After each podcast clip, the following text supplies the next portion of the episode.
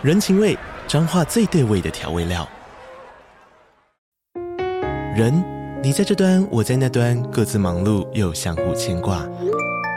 情，街角的吵杂声传递温暖与思念。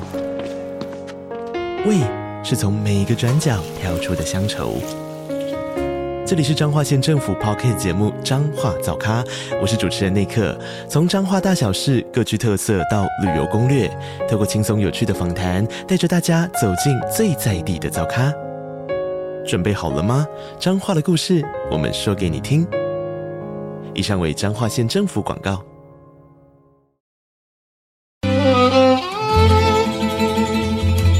每一段关系都是一门功课。每一次经历都是生命的滋养。世界上最重要的东西，往往用眼睛是看不见的。One two three four。那我们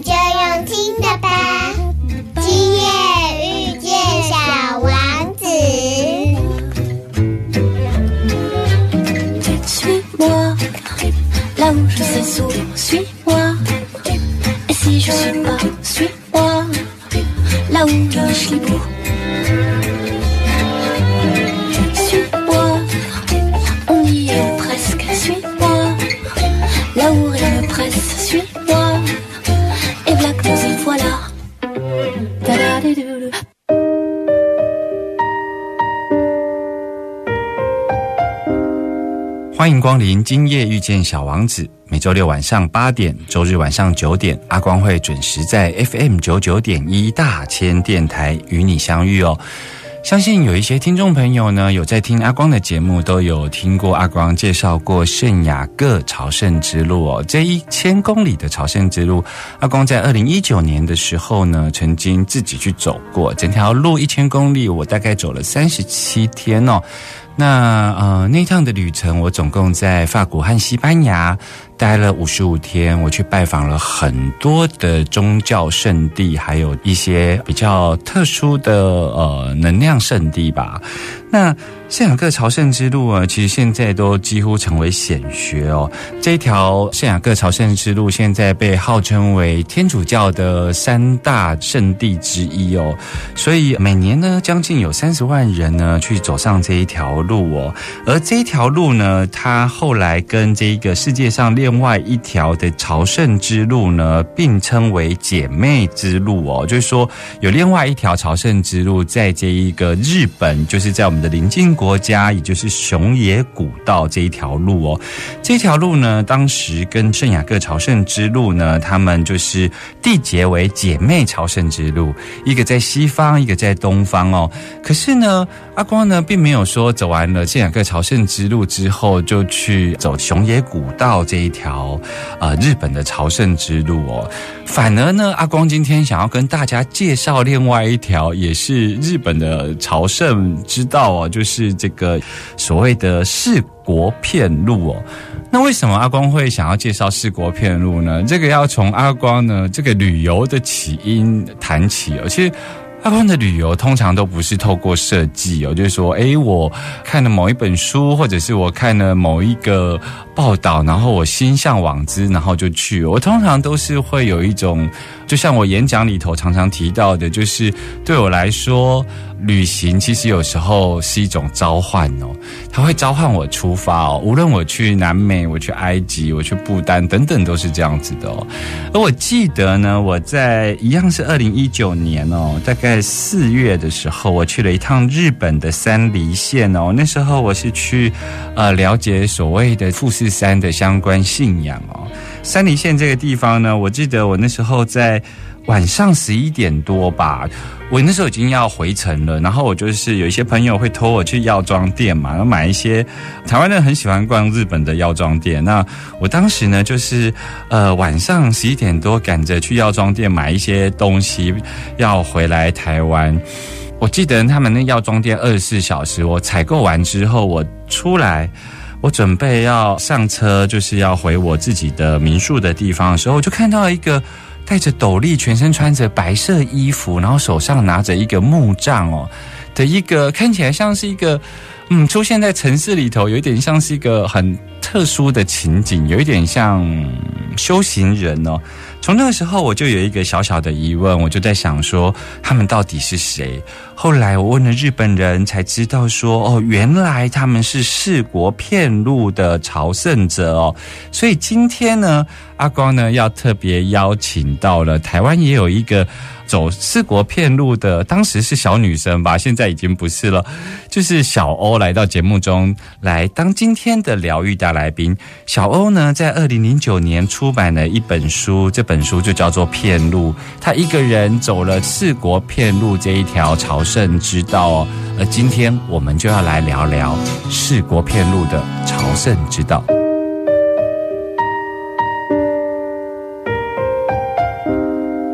欢迎回来，今夜遇见小王子，我是阿光哦。在今天的疗愈大来宾呢，阿光要为大家邀请到的是小欧哦。小欧也是这一个《骗路》一书的作者哦。他当时呢，在二零零九年，他去走了这个四国片路哦，然后四国片路。当时一个女生走了一千两百公里，比我去走朝圣步道更远哦。朝圣步道我当时大概走了一千公里哦。那她当时呢，为什么会去走这个四国片路呢？我们就来欢迎今天的疗愈大来宾小欧来到我们的节目中。嗨，小欧。嗨，阿光，各位听众朋友，大家好，我是小欧。是小欧，你当时是二零零九去走这个四国片路嘛？对不对？是对哎，可以先跟我们聊一下，因为像我们呢，圣雅各朝圣之道呢，其实是呃圣经里头的圣雅各这个使徒，他后来的圣体在西班牙被发现之后，才兴起了这一条朝圣之道哦。那四国片路这个朝圣之道的起源到底是什么呢？呃，四国片路这个朝圣道其实有一个，就是我们的一个精神领袖，就是空海大师。那相传这一条路呢，是他当时在四国呃修行的时候走的一条路，嗯所以被称为四国片路。那四国片路距今大概有一千两百年的历史，从四国的德岛县开始出发，嗯然后经过高知，然后爱媛到香川，然后一共这条路上一共有八十八座佛寺。嗯哼那有些佛寺是空海大师开创的，因为他当时去修行的时候，他就在很多地方开了佛寺。那有些佛寺是在空海大师到之前就已经有的佛寺，但是因为空海大师在那边又复兴了那座佛寺，或者是说他在那边留下一些传说，所以这些佛寺被后世的人不断去走空海大师曾经走过的路嘛，然后被走出这一条叫做四国片路。它的全长大概是一千两百公里左右。嗯哼，那空海大师他在呃日本佛教的重要性是什么呢？嗯空海大师他其实他本身他是四国人，是嗯，古代有个地方叫赞岐，我们说那个乌龙面好吃那个赞岐是是是店，对对，嗯空海大师就是那个地方的人。那他们家算是当地的氏族，非常有钱，然后有势力，然后他的舅舅在朝廷当中当官。然后那个时候呢，原本是空海大师成长的过程当中，原本是家人希望让他去当官的，嗯嗯，就是培养他好好念大学啊，就是好好的呃学习知识学问。但是空海大师他从等于算是应该是一个佛根具足的人，所以他在学习的过程当中，他被一位沙门传了一个叫做虚虚空藏求问持法，嗯，所以他当时就决定说他不要念书了，他要去修行。嗯。所以他就开始在四国各个地方熏习苦修，嗯然后，因为其实，在那个时候，就是说，在呃大概西元八世纪左右的时候，日本算是有佛教跟他们传统的修验道的一个信仰存在。嗯那他们这个信仰的一个苦修方式，就是去走遍天涯海角，嗯这样子的这个方式去苦修。嗯所以空海大师他也是用采取这样的方式，他会在四国的很多，比如说像山洞里呀、或者是海边啊，然后我找一个山崖壁边，然后去修他的求文施法。嗯所以这一个路线就慢慢的变成了一个后世的一些他的信仰者、前信者一个追寻的一个路线，而走出了这个片路。是因为我们有时候也会看到说，呃，在日本的和尚有时候也会在那个瀑布下面，啊，对对，就是有一点灌顶的，所以他们的确有自己很特殊，呃，融合日本，它算是日本神道教的，对，呃对，或者说是修验道，就是比较是一个苦行的路线。是。对对对，那空海大师他所谓的八十八寺庙啊，嗯，这个苦修是他去了中国之后回来才开始走四国呃，应该是说他其实在呃年轻的时候还没有成为钱唐使之前，他其实就经常在四国各地修行了。嗯就他就会经常一直环绕着四国去修行，因为等于是天涯海角，其实就是山边海边的那个的路线上去走。然后他去中国回来之后，其实他的那个在政治圈的地位是变得比较高，嗯所以其实比就是比较繁忙。可是他还是会在他的呃有空的时候，会到四国不断的去走。所以他在四国留下的传说是非常非常的多。他不是只走一次，他是走了好几圈这样。嗯嗯对，嗯，所以他在不同的时间点，他其实都有在四国苦修的记录留存下来。是，所以我们可以这样理解吗？他有一点像就是去中国取经吗？对他其实是从呃，他到了西安的青龙寺，跟当时的慧果大师把那个呃秘法带回了日本，然后在日本开创了真言宗，所以他对于日本的他是他算是。东密的对对对对，一个开创者是东密的的信仰也是很日本，他就是也是夹杂着藏传佛教跟日本当地的一些呃一些仪轨。中国原本的密教是结合过来，只是后来唐密就断了嘛，但是等于是接跑到日本去。是是是，哎，那像四国片路啊，片路的意思是什么呢？偏路就像我刚刚讲到的，就是说它其实是它原本以前的那个说法叫做边旁边的边边路的哦那，个、的那个意思，其实它就是走到各个天涯海角边边的那种苦行的方式。那在以前的日本的史料当中，对于片路的说法是用边路这个字，嗯。对，那后来慢慢的就转译成片路这样的词。是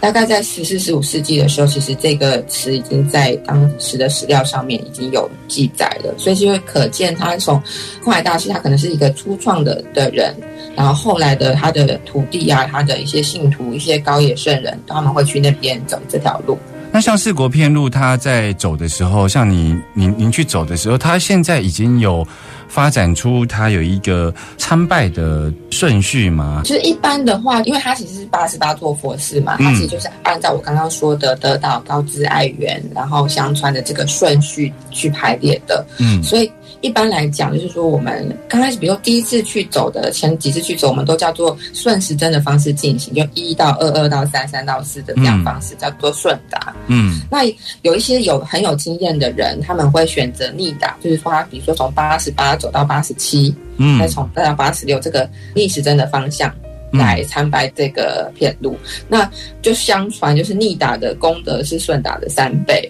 嗯。对，因为其他逆打的难度是相对比较高，因为所有的指标都是顺的方向去指的。那逆打等于是说你要靠你的经验，嗯。然后来，因为你已经走过很多次了嘛，你已经知道到面哪边要怎么走，所以你是知道路的人，所以他们很多呃日本很多有经验的欧基上，他们都会选择逆打的方式骗路。对。是逆逆时钟走真的比较难，因为我去走圣雅各的时候，其实也有一些人是从哦 Finistera 反过来走，所以是是是，所以那的确很难，因为因为那个标示上都是对对对哦对对。刚刚啊，我们听到这个小欧跟我们来介绍了有关于世国片路这一个朝圣之道的起源哦。那小欧当初是什么样的一个起心动念，是什么样的因缘来走这一条世国片路呢？马上回来。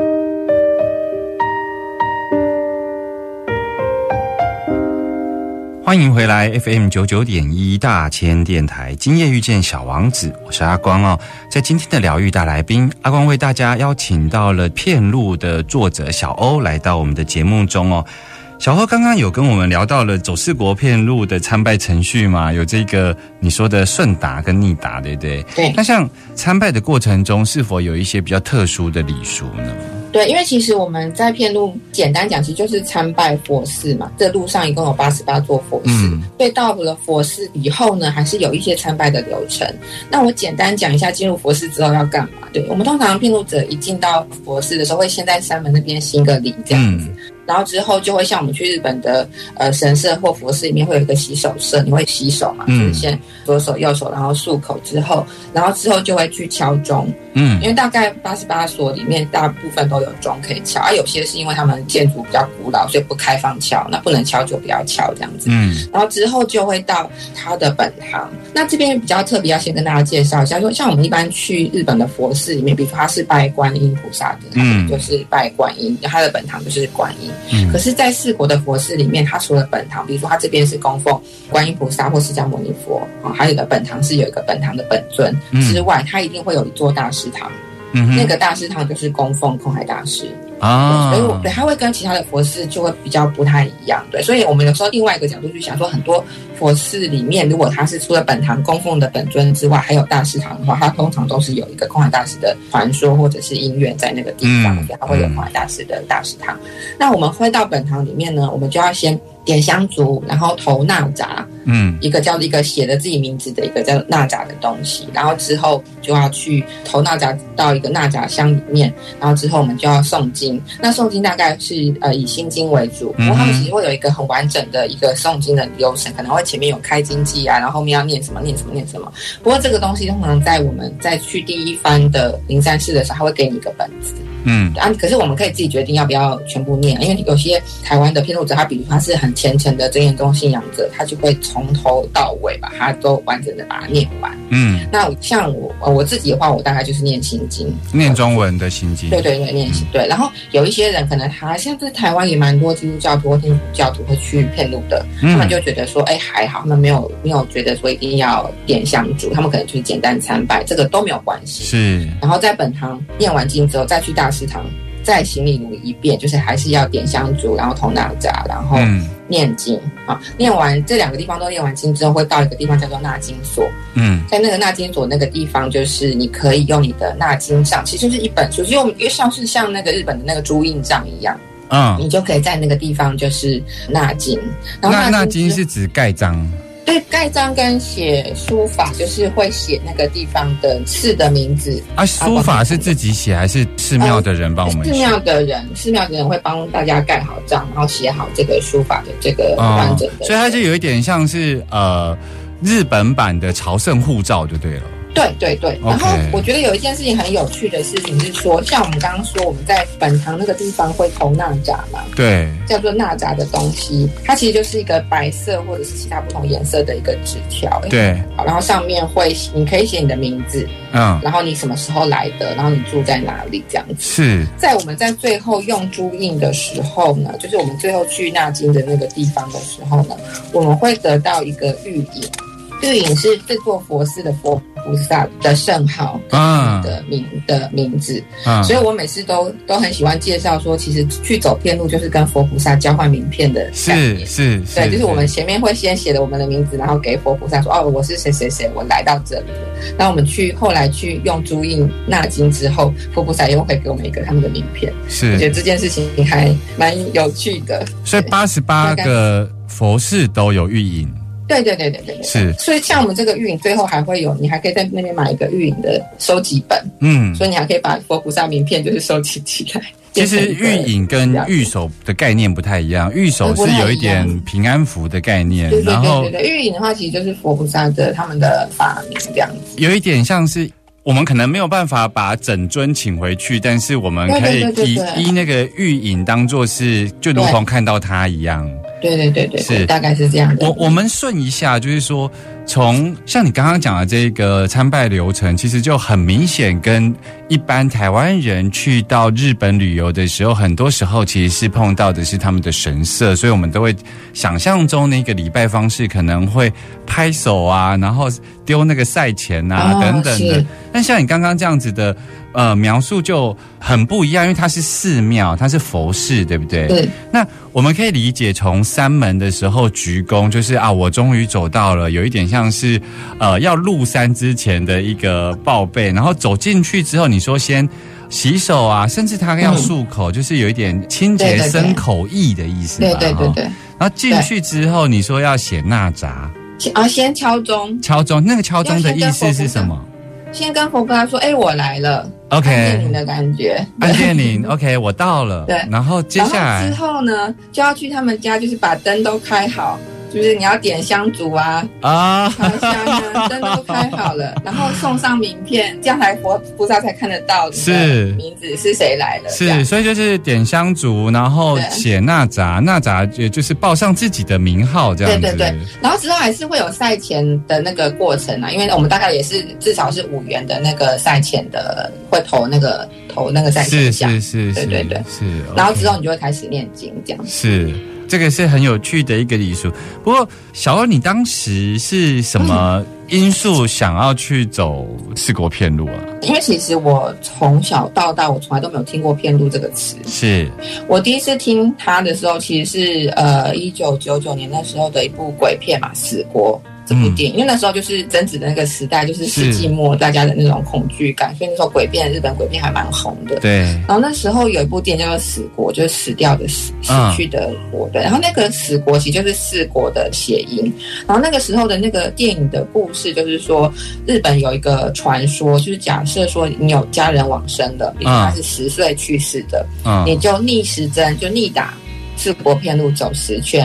然后那个人啊。比如说他是十岁去世的，或者是十哦五岁，嗯，对对，就依着他的年龄，的他二十岁去世，你就逆时针走二十圈，是。然后再走完之后，可能有一些他们的那个运用法术的一些仪式，然后祈求之后，那个死者就会就会复活。那个那个电影就是在讲这样的一件事，而且那个电影里面的那个女主角后来真的复活了，这有点可怕。嗯所以我那时候就觉得说，哎，怎么会有这么可怕的事情？因为就是他那个整个电影当中，就会看到有一群穿白衣的人，然后拿着铃铛叮铃铃铃铃的那个过程一直在走，那印象很深刻。嗯那个时候也没有像我们查网络那么方便来是那个世纪末的时候，所以就是有这个印象，可是也没有去追究它，只觉得说啊，怎么会有这么可怕的事情？啊，这是电影的编剧还是真正在当地也有这样的传说呀？它是一个小说改编的，嗯，对。可是我自己到四国去的时候，也没没听过这件事情。对对对对对。OK，然后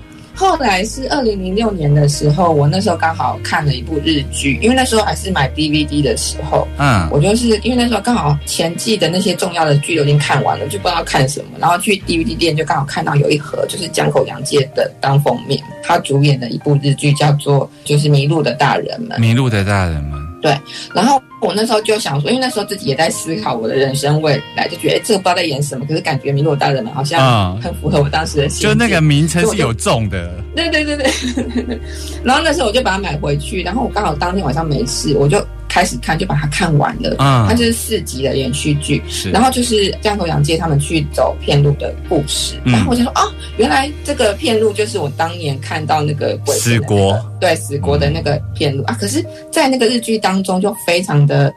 正向，因为就是江口洋介他其实他爸爸是在德岛开寺院的，他希望他儿子能够去走一趟偏路，是所以在那那个路上就会感觉到，就是说，就是人情味非常丰富啊，大家对偏路者都非常的好，然后他又可以在碧海蓝天当中，就是一直走路，一直走路，然后思考人生，然后走到最后，他也豁然开朗。嗯嗯我就觉得，哎、怎么世界上有这么好的事情？是然后我就感觉好像中箭一样这样子，然后就开始，因为那时候稍微已经有 Google 的时候了，我就开始一直在网络上搜寻这件事情。嗯那时候大概二零零六年的年底吧，然后我大概就想了两年，嗯对，然后也一直在散播病毒，就是哎叫我的好朋友们啊、家人啊一起看这样子，一起看，就觉得哎你们觉得怎么样呢？要不要一起去就增加动力就对了，对对对对对对对，而且那时候还在想说，哎，我如果因为我去算嘛，比如说，因为他那时候日剧讲说大概要走四十天左右，嗯。然后我想说四十天，那每天的那个旅费算起来可能也要十几万，嗯。然后我想说，哎，我十几万，我干嘛去那么辛苦？是对，可是因为每次想，每次想都还是觉得说啊，还是好想去哦。嗯所以后来，因为刚好那时候有一个同事也很有兴趣，所以我们后来就是刚好换工作的时候，就决定在春天的是，二零零九年的春天就去走的。我我我想，如果是以这个起因去走的话，我相信小欧一定是个很浪漫的人，因为当人生困顿的时候，竟然想去走路哦。对啊，你不觉得很棒吗？就是一直走路，是人生只要走路就好 其实像我去走圣雅各的时候，我发现其实每一个人都带着自己的故事上路了哈。那有一些人走到后来真的是豁然开朗，但有一些人呢，走完之后又把故事背回家。每个人的状态都不一样。像你自己在走四国片路的时候，你自己觉得在物质上或者是心理素质上，应该要做哪一些准备呢？因为其实我那个时候去之前啊，就是台湾没有任何的啊，只有一个朋友他走了一半，然后他写下他的心情这样子。嗯，然后除此之外找不到什么中文资料，所以那时候我都只能看日本偶记上门写。我觉得日文的能力我没有很好，但是就是勉强就是可以看一下那个那些日本偶记上门写的游记。嗯然后他们就是呃，就是会有一些人会做一些大概的介绍。嗯然后如果就体力方面的时候，我看到的是说，他们就是说，因为片路道的路况是什么路都有，就是说它其实有山里的路啊，也有一般的那种街道啊，或者是大街小巷，所以他就说建议大家就是周末连续两天，然嗯后你一早就出门，嗯。然后背着大概七公斤的行李，然后走到晚上再停。嗯。连续两天这样走，如果你这样子你是可以接受的，嗯那片路应该没问题，大概就是这样子的感觉。嗯嗯嗯嗯，对，那我后来觉得，哎，这个训练其实是还蛮蛮实际的，因为我们后来有蛮多朋友，他们真的有的时候，有些人就是从台北走到淡水之类的，就是开始会去规划练习的路线，体验一下片路是什么感觉。嗯，不过我那时候顶多大概只试过五六公里的路程而已，就出发了。对，对 那倒是前比较认真在准备，因为我就想说，因为他们我知道西班牙那边很多是住那个庇护所或者是住旅馆嘛，对对，但是在片路道上，它其实是可以接受野宿的，就是你可以是带帐篷去露营的，一路上有很多片路小屋让野宿的人去住，嗯但是我就觉得我没办法吃苦，所以我就想说我多存点钱好了，我就是好好可以住民宿休息。对，所以我那时候大概就是只有在认真在准备钱吧。嗯 那我觉得有一个很重要的。呃，心理准备是我后来回来的时候的那种感受，是说，其实大家一个很重要的感觉是路一直都在那边，所以大家不要急，嗯就是你可以用你自己的时间，你用你自己的财力，你自己用你的体力去衡量你要怎么跟偏路道去培养关系，或你怎么样走出你的这一条路，其实都可以，因为那条路就一直在那边啊。你你自己准备好的时候，你就去就好了。所以用自己的呼吸跟自己的节奏走这一条四国偏路就对了。对，因为其实像在片路道上的文化，呃，像日本人蛮多人是，比如说他就是假期的时候去走一段，假期的时候走一段，或者说他就是一个特休。可能就是一个礼拜左右，他去走一段，所以在那个路上，大家的预设不会是说，哦，你是今天要走到，你这次是要走完全部吗？嗯大家不会这样想，很多人会说，啊，你这次从哪里走到哪里？嗯很多人是比较阶段式的，反而是我们讲说，啊，我们这次要走完全部，大家都说，哇，你好厉害哦，真的对，所以他们在这条路上对待骗路者的那个想法，其实是都可以，反正你就是你来走这条路，我们就非常感谢你的那个。是是，我相信有很多的听众朋友听到这里哈，就是会在想说，那也很想出发，因为像像阿光自己走过圣雅各朝圣之路之后，像。这一次有机缘能够看到小欧的书哦，其实阿光也很想能够走上这一条路。听说这个小欧回来之后啊，他就发心哦，成立了一个有关于四国片路的粉丝专业哦。我们回来呢，要来跟小欧聊一聊，就是有关于这个粉丝专业上面能够提供给听众朋友有关于四国片路哪一方面的资讯。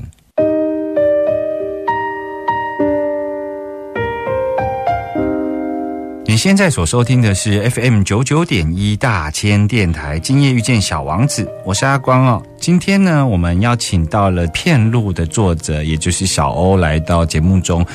小欧，我们刚刚其实有呃聊到，就是当时你去走片路的时候，二零零九年还蛮浪漫的，因为人生遇到了迷惑跟困顿，然后你竟然想去走路哦。在当时的你其实没有那么多的中文资讯可以了解哦，可是你还是出发喽。可是后来回来之后呢，听说你成立了一个粉丝专业，叫做“四国片路同好会”哦，可以跟我们聊一聊当时为什么会想要成立，然后这个粉丝专业又提供了哪一些服务跟资讯呢？嗯，因为我那时候去片路的时候，然后我就会在想说，哎，其实这是一个台湾人会喜欢、会想要了解的一种旅行方式。嗯所以那时候我在去的时候，我其实有意识的在做日记记录的，就是说，嗯哎，我想说我之后可以把我的想法先留下来。所以那时候一回台湾的时候，二零零九年一回台湾的时候，马上是先在背包客栈先把邮寄，就是 弄长的邮寄就先贴在上面。然后那个时候就收到蛮多台湾啊、香港、澳门的朋友们，他们其实对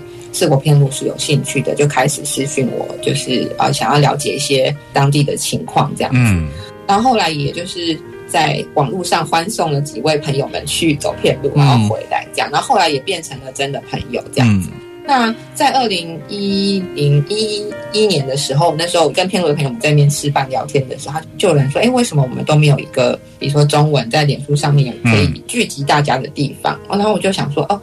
因为那个时候好像脸书还社团的功能还没有很好，嗯。对，然后那时候还是以粉丝专业比较多，嗯。所以我说好啊，那我来开一个，我就当天晚上我回家就把它开起来。嗯。然后那时候也还是比较，就陆陆续续在整理一些资料，包括说我在呃日本的网站上面看到的一些各种情报这样子。后来是二零一四年，那个书是二零一四年的时候出的，嗯，然后出书之后，因为有一些打书的就是自觉嘛，对，所以那个时候就会变成是呃每个礼拜我大概都会去更新同好会上面的资讯，是就是大概会更新，大概一个礼拜可以有五则以上的贴文这样子。因为主要我就会是每个礼拜会去搜寻，就是说日本那边。或者是台湾这边跟片路有关的任何的事情，或者是说新闻，或者是一些路上的情报，或者住宿的资讯，然后一直在做一些更新的部分。嗯那我那时候其实最大的心愿就是说，如果世界上现在有个中文世界的人，他想要去，嗯他可以马上收集到资料。然后，如果他 follow 了这个粉丝专业，他的这个兴趣可以一直被维持着，因为你随时可以看到新的讯息，这样子。嗯然后后来，所以我就是一种陪大家顾火的那个感觉吧，就说我你已经有这个火苗了，我就帮你顾着这样子的愿望。然后后来因为呃台湾的骗路者越来越多，嗯所以我们后来就几个朋友们就呃一起开了一个四国骗路分享处，那是一个社团，脸书的社团。然后在那个地方，因为现在是因为疫情的关系，所以可能没有那么火药。嗯但是之前在正常的时候，骗路者大概春秋非常多嘛。然后那边有一种大家都在看大家及时的各种呼唤，哎，嗯有人在那边嗯订不到房间怎么办，或什么之类的。那很多台湾的朋友们就会说，哎，你要不要再走到前面哪一点点？或是有些野宿的人不知道哪边有地方住，你看，哎，你可以走到前面的哪些地方？哦，那边你可以试试看，就会有很多人在线上随时救援，或嗯者是说有些什么路况的消息，他们会在那边做一些拍照，然后回来跟我们说，就我们可以马上会知道，然后可以更新在呃同好会上这样。所以等于是推坑上路的人可以丢一些呃现场的一些及时的相片然后让走过的人能够回味。可是，在线上的这一边的人却可以提供资讯上的支持，或者是在线上上面等于是也陪伴这些被推坑的人在走的人，所以那是一个很有趣的互动，嗯。是国病的支持团体，就像很多那种病友协会一样，就是大家今年我没有出发，但是我可以看看别人，这我觉得这很棒。对啊，所以后来变成是说，以前我也不懂什么叫四国病，但回来就很严重。嗯但是后来我就是不断的在扩散这个病毒，然后是让四国病患者越来越多，我完全可以了解，大家都会变成很坚实的那个病患这样子。是是。对，诶，像这样的资讯在台湾，因为我们有语言上的隔阂，所以你特别成立了这样子一个一个粉丝专业这样的一个社团。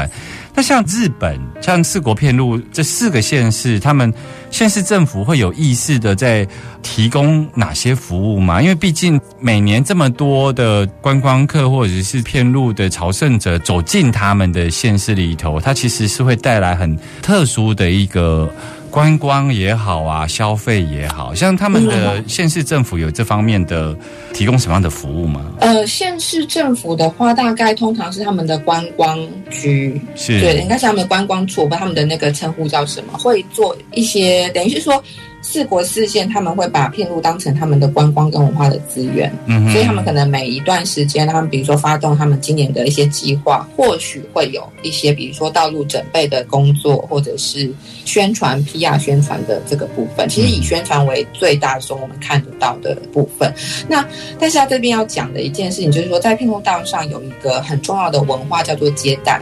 嗯哼或接待。对，就是说是一个四国当地的一种风土习俗，就是说当地人他们是很有意识的会去接待骗路者，不管是钱或者是食物，或者是说啊，我让你在我家住一晚，或者是我载你一段路，各种形式的接待，就是要对骗路者是很友善的。所以这个形式会发展出很多的民间团体。嗯，然后他们会以各种方式去提供骗路者服务。小的话，比如说他们当地的一些富人会、老人会，他们会说：“哎，我们今年黄金周，我们就来煮个什么东西给骗路者吃好了。”比如说会是像是这样子的一个服务，或者是说他们会有一些当地知名的建筑师，他就发愿说：“那我要在，因为他可能是四国人嘛，嗯我要在这个骗路道上盖八十八个骗路小屋，让骗路者住。”哦，对，也是有这种形式的一些，这个计划还是目前还在持续建设当中，因为他要沟通土地啊，还要设计啊，是就慢慢的，现在应该建到五五六十间了吧？对，是，或者是各种方式。那政府单位的话，他们通常有些是配合民间团体的一些活动的，比如说有可能可以申请预算吧，我这个我不太清楚，嗯对。但是他们的政府的色彩通常没有那么高，我们通常主要还是看到民间社团在做。那他们比如说有一些片路道的路段会有一些古道，嗯然后我们在当地会有一些古道的那个准备会，他们的那些当地的团体，比如说台风啊，呃，就是大雨过后，他们会自主的去做道路的修复。嗯嗯，对，那相信可能当中也会有一些呃政府的预算去做协助，因为毕竟那是一个道路的准备，那不可能不是就是说、哦我们人去就好，那可能还是需要一些材料啊、一些耗材的一些提供。嗯，其实呃，小欧刚刚提到了，就是说在整个四国片路的这个朝圣路上，有一个非常重要的呃日本人的文化叫接待。接待对。我我我觉得也是因为这样子由民间发起，然后有这样子的一个接待的文化，所以感觉上走这条四国片路会有不断会有一些惊喜包，就是你走到这个乡村，然后这个乡村的老人家刚好就是在这个时候，他想要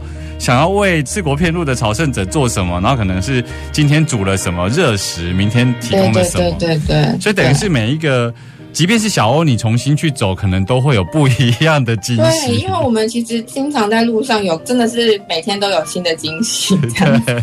因为时间的关系哦，其实四国片路还有很多可以聊的部分，尤其四国片路，因为它走过了呃四个城镇嘛，四个县市嘛，但是台湾人又特别喜欢去日本旅行，所以下一集呢，其实阿光也想要。花一点时间来聊一聊，从这个旅游的角度来谈一下四国片路哦，所以也要邀请小欧下一个礼拜能够继续上阿光的节目哦。好的，小王子说：“如果不去遍历世界，我们就不知道什么是我们的精神和情感的寄托。但我们一旦遍历了世界，却发现我们再也无法回到那美好的地方去。”我们下周见喽，拜拜。拜拜。